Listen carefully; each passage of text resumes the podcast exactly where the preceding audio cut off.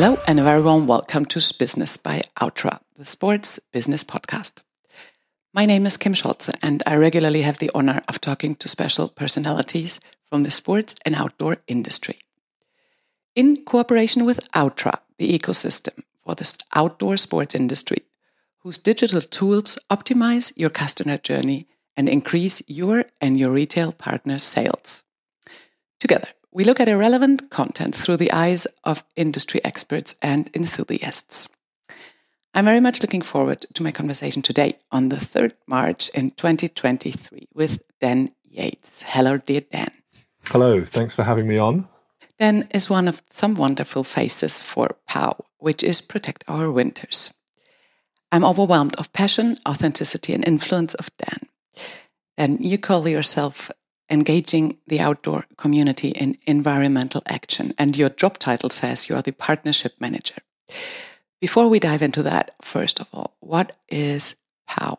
What is Protect Our Winters? Uh, Protect Our Winters is a is a group of scientists, creatives, uh, outdoor businesses, and athletes that care passionately about the impact climate change is having on the, the, the people and the places that we love, uh, and has strive to power sort of form to enable that community, that diverse community, to take action and create systemic systemic change when it comes to climate legislation, climate action, on a cultural change, on a political change, and on a business level.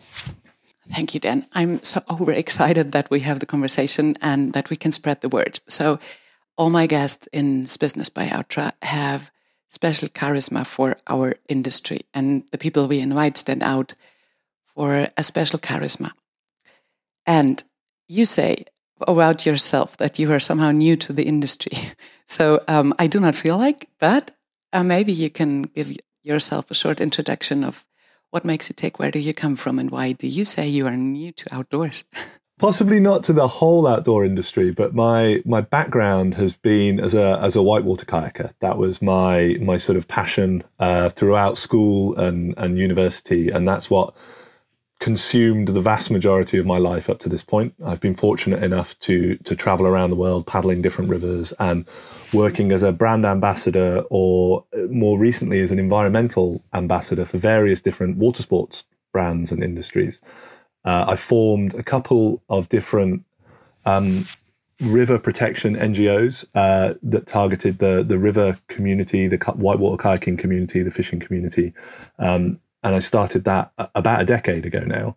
And then when I moved on to climate uh, protection and working with POW, that's brought me to the sort of the wider outdoor industry, the you know the climbing industry, the biking industry, the snow sports industry, and I feel like I've been working with that with that sector for for about eighteen months now with POW.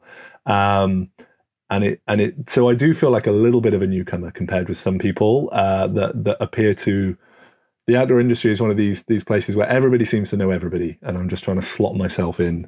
And for for your private life, there are some roots and some beliefs and some things that brings you in a very authentic way to what you do now. Can you drive us through? Before POW. Before POW, uh, I worked, as I say, as as a as a sports person in in whitewater kayaking. I did I did qualify at university to be an optometrist uh, and look after the health of people's eyes, which possibly didn't although I, I found rewarding as a job, possibly didn't hold my interest very much. So I spent all my time all my time kayaking. Uh, and I found that sort of during this process, I was getting to, to, as I say, travel to some amazing sort of wilderness areas, places where no one had been before. But I was increasingly noticing the damage that human activities were having on these places, whether that was through land use change, whether it was through forestry uh, exploitation, whether it was through climate change, or most importantly, through sort of physical modification and, and, and sort of building in these wilderness areas. Um, I started to notice like a these places starting to disappear. Uh, places that I had visited uh, no longer existing after I'd been there. Rivers lost to hydropower or other commercial develop or human developments. Um, and and that's what kind of le- led me to understand the impact that we were having on these on these incredible places, and that's gradually turned me from simply participating in the sport uh, and visiting these places and, and being a, what I would almost refer to myself as like a a passive voyeur of the destruction of our of our world, or almost like a tourist of places soon to be lost. We would find ourselves looking at places that would soon be developed or soon be destroyed or soon be damaged and, and rushing to visit them and rushing to paddle a river before it was gone. Um, and and I there came a point, uh, and that point was when there was a, a large development plan for a river not on a foreign trip or expedition, but just 10 minutes down the road from my house in the national park where I live, where that river was going to be dammed and destroyed by an international power company. And that was the point where I went from feeling like I was passively observing these things and and to the point where I had to take action. And that's where my I flipped from a I suppose I flipped from an athlete to an activist at that point, uh, and founded my first NGO uh, to help combat this this development threat. And ever since then, that's that's been my life, and that was about ten years ago now. Yes, that's exactly what I wanted to hear. That you founded an NGO, and you are like um, one of those persons in in not only our industry, but all of us needs a way to change. And this is why I um, heavily believe in all the in all the channels we can use. And you use the channel now for working for Protect Our Winters Europe. And the most important thing for us now to share with all the listeners is how how can we as an industry and we as personal individuals can ensure that we protect our winters or support protect our winters and of course as you said there are lots of fields of play so maybe we start with that you had um, in your introduction already said it's not only winter sports even if the title says protect our winters but maybe you can sum up the range of influence and to make sure that all our listeners listen um, also to our second episode, we have two ones today. One is on protect our winters and how we can evolve, and the second one is then already to the concrete projects. So um, for the journey and for the red thread, start with where is protect our winters active to understand the complete field of play. Well, Protect Our Winters is a is a sort of a multinational organisation now. We founded in 2007. Uh, the professional snowboarder Jeremy Jones was shocked at the impact he was seeing of, of climate change uh, in his home mountains and around the world and formed Protect Our Winters to draw the sort of snow sports community into the into fighting against climate change, uh, particularly on a sort of a, legis- a legislative level, a political level uh, in the US. Since then, Protect Our Winters has spread uh, to Canada, to Australia, to New Zealand, to Japan, in Europe, we're now present in 10 different countries in Norway, Finland, Sweden, France, Italy, Germany, Austria, Switzerland, the UK, and now our latest addition to Protect Our Winters in Europe is the Netherlands. Um, and I work for Protect Our Winters Europe, which is the sort of coordinating body of those of those European, what we call chapter organisations. Um, so we work enabling originally, though focused on the snow sports community, we now regard ourselves as the voice of the whole outdoor community when it comes to systemic action on climate change. Whether you're a, a mountain biker, a climber, a surfer, uh, whether you're a snowboarder or a skier, whether your sports revolve around the winter or around the summer, climate change is impacting all of us, and so we're engaging the whole outdoor the whole outdoor sports community in that and not just sports people. As I said before, we, we engage with creatives, filmmakers, artists, um, with businesses, with brands, uh, and and with scientists, giving us the the up to date information that we need to form our policy positions uh, and to and to create the political campaigns that we that we run. Super good, Dan. Thank you. And seeing it now from the level that our that our brain starts to work on how to contribute can you tell us the difference between the regional actions and the regional like plans what to do? And also maybe that combine that already with some cases where you can drive us through how an association or how an individual, you can choose, works with you.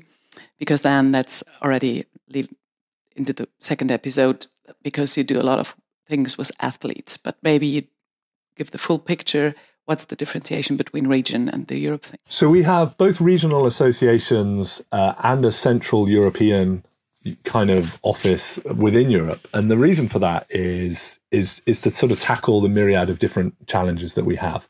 Much of our climate legislation is established at a European EU level now in Europe. I think somewhere in the region of 75 to 80% of our climate legislation is is EU based. And therefore we work together in a single a single voice across all our EU chapters to to drive for better legislation uh, for more ambitious climate targets at an EU level. But that doesn't mean that there aren't national challenges as well. There are national challenges such as Austria currently doesn't have an effective climate law in place uh, in legislation. So our Austrian chapter is very much focused on that. In Switzerland, again, there is a, a referendum. There was a referendum based around Switzerland's CO2 law uh, and now a law around glacier protection. So there are there are sort of regional demands, whether that's through a referendum, through a missing piece of legislation in that region, whether it's for trying to fill the hole in poor public transport provision sustainable, you know, mass public tra- mass public transit systems in a country, whether it's about a, a, a national election, which we need to encourage our community to vote with climate in mind on. There are these national challenges as well. So you can engage at a national level at any one of our, our 10 different countries that we operate in Europe, and that will focus on national legislation, national elections, things like that. Or you can engage um, more broadly on a European level, and once or twice a year, we we bring these these large European campaigns together, such as one that we're running now on the a cultural change campaign around encouraging both business people and the outdoor industry to think about how they travel more sustainably because uh, transport is is the second largest cause of CO2 emissions in the EU uh, and is in fact the only uh, source of, of climate change gas um, emissions that's still growing in the EU, or whether it's focused on bringing brands together for campaign uh, campaigning and pushing the EU to take you know more ambitious strides in sustainability legislation. So we do these sort of pan European, uh, pan EU campaigns or pan European campaigns, and also ones with a national focus too. Um, and I guess it's uh, it's if you live in Switzerland or France, or you, you can involve yourself in both of those. Um, but your first port of call would always be your your national POW chapter. Okay, and summing that together, that means you are really valid for education, climate offsetting, deforestation as a change maker. If we see how to engage concrete, I'm a brand, I want to change my culture, I want to change the thinking, or I need a sustainability plan because I need to I need to report. What's going on? Can you drive us on the journey how to onboard with POW? So we work with brands um, really closely uh, in two different ways. First of all, uh, we call our brand relationships. We don't call them donors or sponsors. We call them partners uh, because we work together on on the goals that we're trying to achieve around climate. Um, we help brands with their sustainability structures. If you are a small, uh, you know, an SME or a, a even smaller business, we have chapters like in POW UK have a POW pledge, which is a step by step sustainability journey that you can go on as a brand if you're if you're not large enough to have your own CSR manager or your own sustainability department. We can work with you on that. Um, if you're a large brand and you do have your own sustainability strategy we're really happy to help work with you to optimize that or give guidance on that or we can work with you to help communicate that to your to your community uh, to show them the importance that you're taking these steps. We can work with you to on the messaging that you work with as a brand. Often through your athlete ambassadors, we can help your athlete ambassadors communicate more effectively on climate, communicate more effectively on environmental issues, give them the confidence and the skills that they need to create a social media post around climate or the environment or to answer interview questions that they may be asked or to to even get involved in creating campaigns uh, of their own.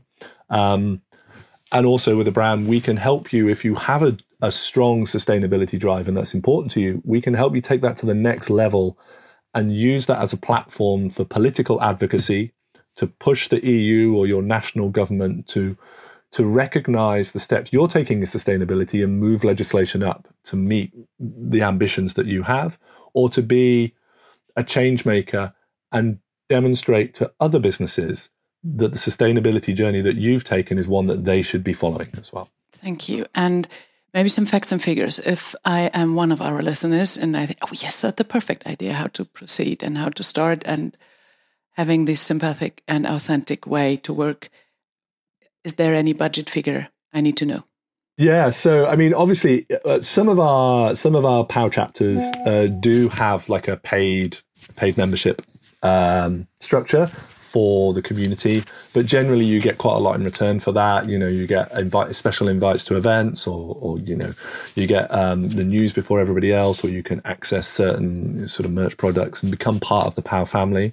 But it doesn't cost anything to just in, for the public to just engage in our campaigns. You know, we are we are welcoming to everybody, both inside the outdoor community and without, to take part in our campaigns, to sign up to our newsletters, to follow us on social media, to turn up to our events and our film screenings and, and learn more about how they can take action on climate from that. From a brand point of view, as I say, as part of the partnership, we not only can help brands with these things that we've talked about, but we also need help from brands back. We need help from brands in two ways. First of all, we're an NGO and we're predominantly brand funded. So we do need to keep the lights on in the office um, and we do need to keep our members of staff paid so we can be effective. So we do reach out to donations from brands or sponsorships from brands to allow us to to function as an NGO. But also we rely on our brands to share our campaigns with their own community as well. Use their social media channels to share our campaigns uh, with their audience. Um, an audience that we might not be reaching all of yet. It would be it's fantastic if if a big outdoor brand shares a call to action from POW that can have a real boost to our our our reach and our impactfulness, um, or whether they they share through their athletes, you know what we're up to, and get people to join our campaigns that way. In terms of facts and figures, um, most national cooperations don't have a, a minimum level of engagement for for POW chapters. You can engage as small or as big as you like, uh, and the and the impact that you have and the amount of time that we can work on campaigns with your money depends on how much you fund. If you want to fund larger and become a European level partner, work all across Europe and work on our EU level campaigns as well, we do have a minimum uh, a, a, minimum sort of buy-in to, to partner with POW at that level, and we we work at uh, the starting the starting partnership level for European level cooperation is is ten thousand euros, and the reason we have that minimum is we feel that donation amounts smaller than that are better directed to work in one single country area where they can be more impactful. And if we're going to work at a European wide across all of our 10 organizations, then uh, it needs to be a larger level of donation to have that real sort of added benefit. Here's a commercial to follow. Do you know what Deuter Ortovox Atomic, Bergans, DeWalt, Schuster Sport, Globetrotter, and several other outdoor brands have in common? They are outdoor enthusiasts, yes, of course, but they also work together in the Outtra ecosystem to create a new customer journey. Outtra will be your game changer for retail strategy. Their tools to data availability and transparency enable a flow of sales like you've never experienced before. With Outtra, end consumers can directly see on your brand website in which stores your product is available. They can make reservations and pickup and they can search for alternatives products appointments with your retail partner. So sign up for this ecosystem that has become a key player in the outdoor and sports industry. It will change the way you perform in retail. Contact and information at outtra.com with a double T. Back to us, Dan. what are we facing for 2023? When is it a successful year? What are your focus areas? And of course, you can always include the call to action to our industry. Focus for 2023 for POW is uh, is several fold at a European level. First of all, we're focusing on sustainable mobility. Again, that's as I say, a key, uh, the only still growing uh, cause of carbon emissions within the EU and the largest cause of carbon carbon footprint for any sort of outdoor sports person. So currently we're running POW Mobility Month, which is a cultural change and business change program encouraging our community and businesses to travel more sustainably, cut their carbon emissions, and hopefully create long lasting changes to their transport policy uh, or the way the way people choose to travel themselves. Uh, so that's a big focus on transport there. Politically, coming up, we'll be again working with brands on an advocacy program. We'll be looking at what's coming up for um, you know what policies are in place on sustainability currently and what needs to be what what is missing from the strategy going forwards from the EU um, towards 2040. So we'll be looking at missing sustainability legislation and working with brands to lobby for that as much as possible. Um, so watch out for that. That that's a follow on from a brand advocacy uh, point that we had last year as well.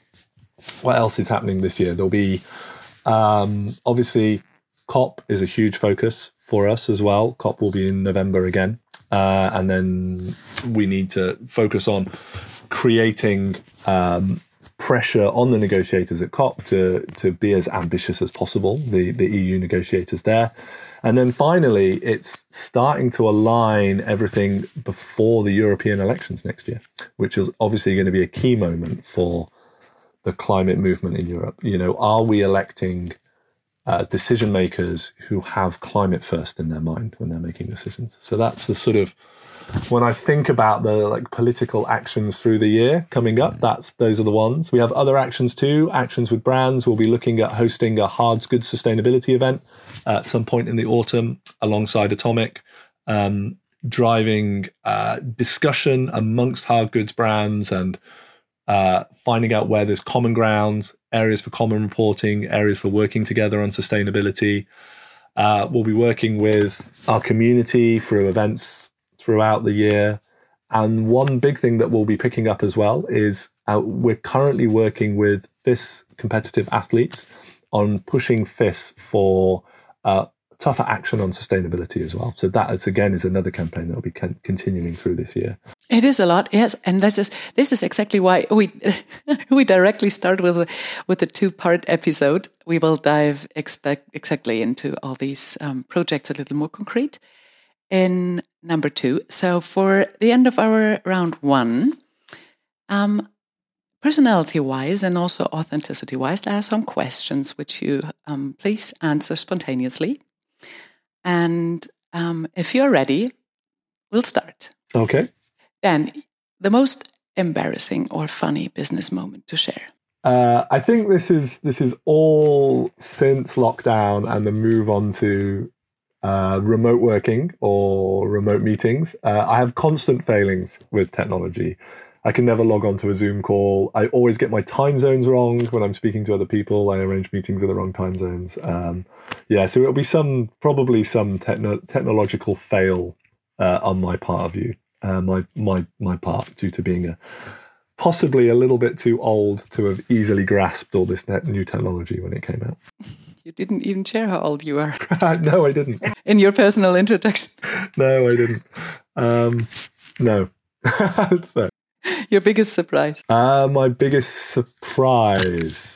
Uh, as my biggest surprise is always uh, the resilience of people in the face of adversity. When I've worked uh, with people who are campaigning to protect their local environment, whether I've worked with fellow athletes on um, expeditions, uh, whether I've worked with people um, who in my previous career who were facing sight loss uh, and and managing like that the, the, resilience of of people to adapt and change and keep going is is always a big surprise to me a pleasant one.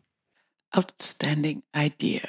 My most outstanding idea uh, i think it was when we i formed my first ngo and i decided that a group of semi-professional kayakers without proper day jobs uh, who all smelt a bit uh, could form an NGO and run a campaign against a multinational power company, uh, the largest landowner in the country, and two government agencies, uh, and fight them for three years and save a part of national of a national park. Your craziest journey appears that this duplicates maybe the answer, but it could also be a personal one. So.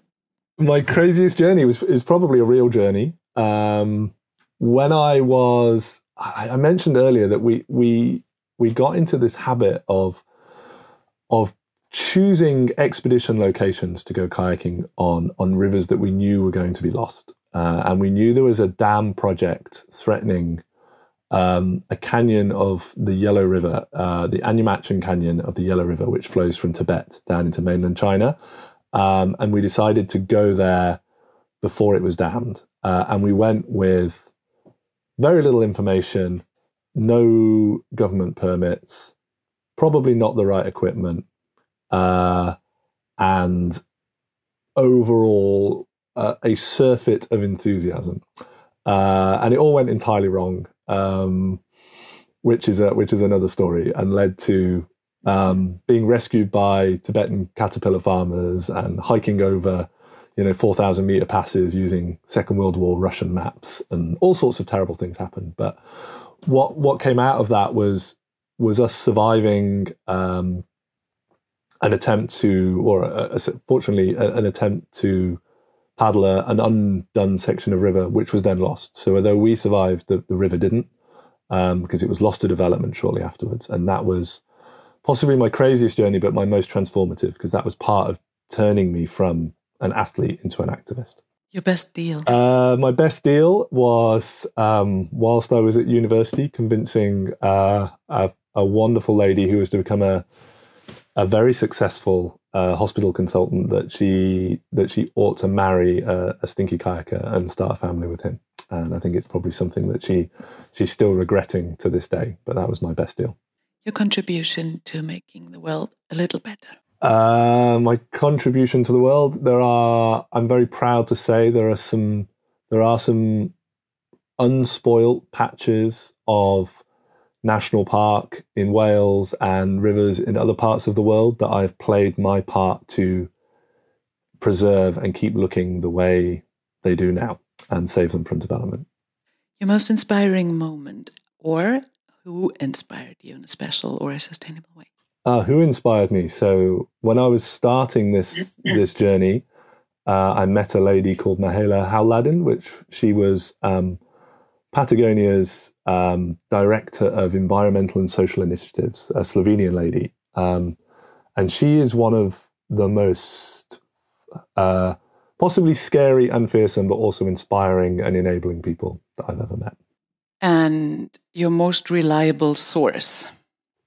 My most reliable source. I think that has to be within yourself. Um, I think you have to draw on your uh, feelings of what's right and wrong, um, and stick to them uh, and not be swayed uh, to to compromise on your beliefs. And is there a book or a podcast or anything you want to recommend? Uh, yeah, there's a book called The Greater Common Good. It's more of an essay than a book. And it's by Arundhati Roy. Um, she's famous for writing a novel, The God of Small Things, but this is an essay she wrote about the destruction of an ecosystem and a people's way of life in India due to um, infrastructure development. Uh, and it tells the story of how the greater good uh, and development can be used as an excuse to destroy both places and people. Thank you. And how can people ideally get in touch with you? Um, people can get in touch with their local POW chapter by finding them on Instagram or uh, LinkedIn or they can get in touch with me uh, if they want. If a brand wants to talk about working with Protect Our Winters at a European level or even a global level, they can find me on LinkedIn. Uh, I'm Dan Yates on LinkedIn, or my email is dan at protectourwinters.eu. Thank you very much, Dan. That was wonderful. So, um, thank you all to our listeners. Please share and spread the word of Protect Our Winters and, of course, also of our podcast, Business by Outtra and keep listening. Take care and thank you very much, dear Dan. Thank you.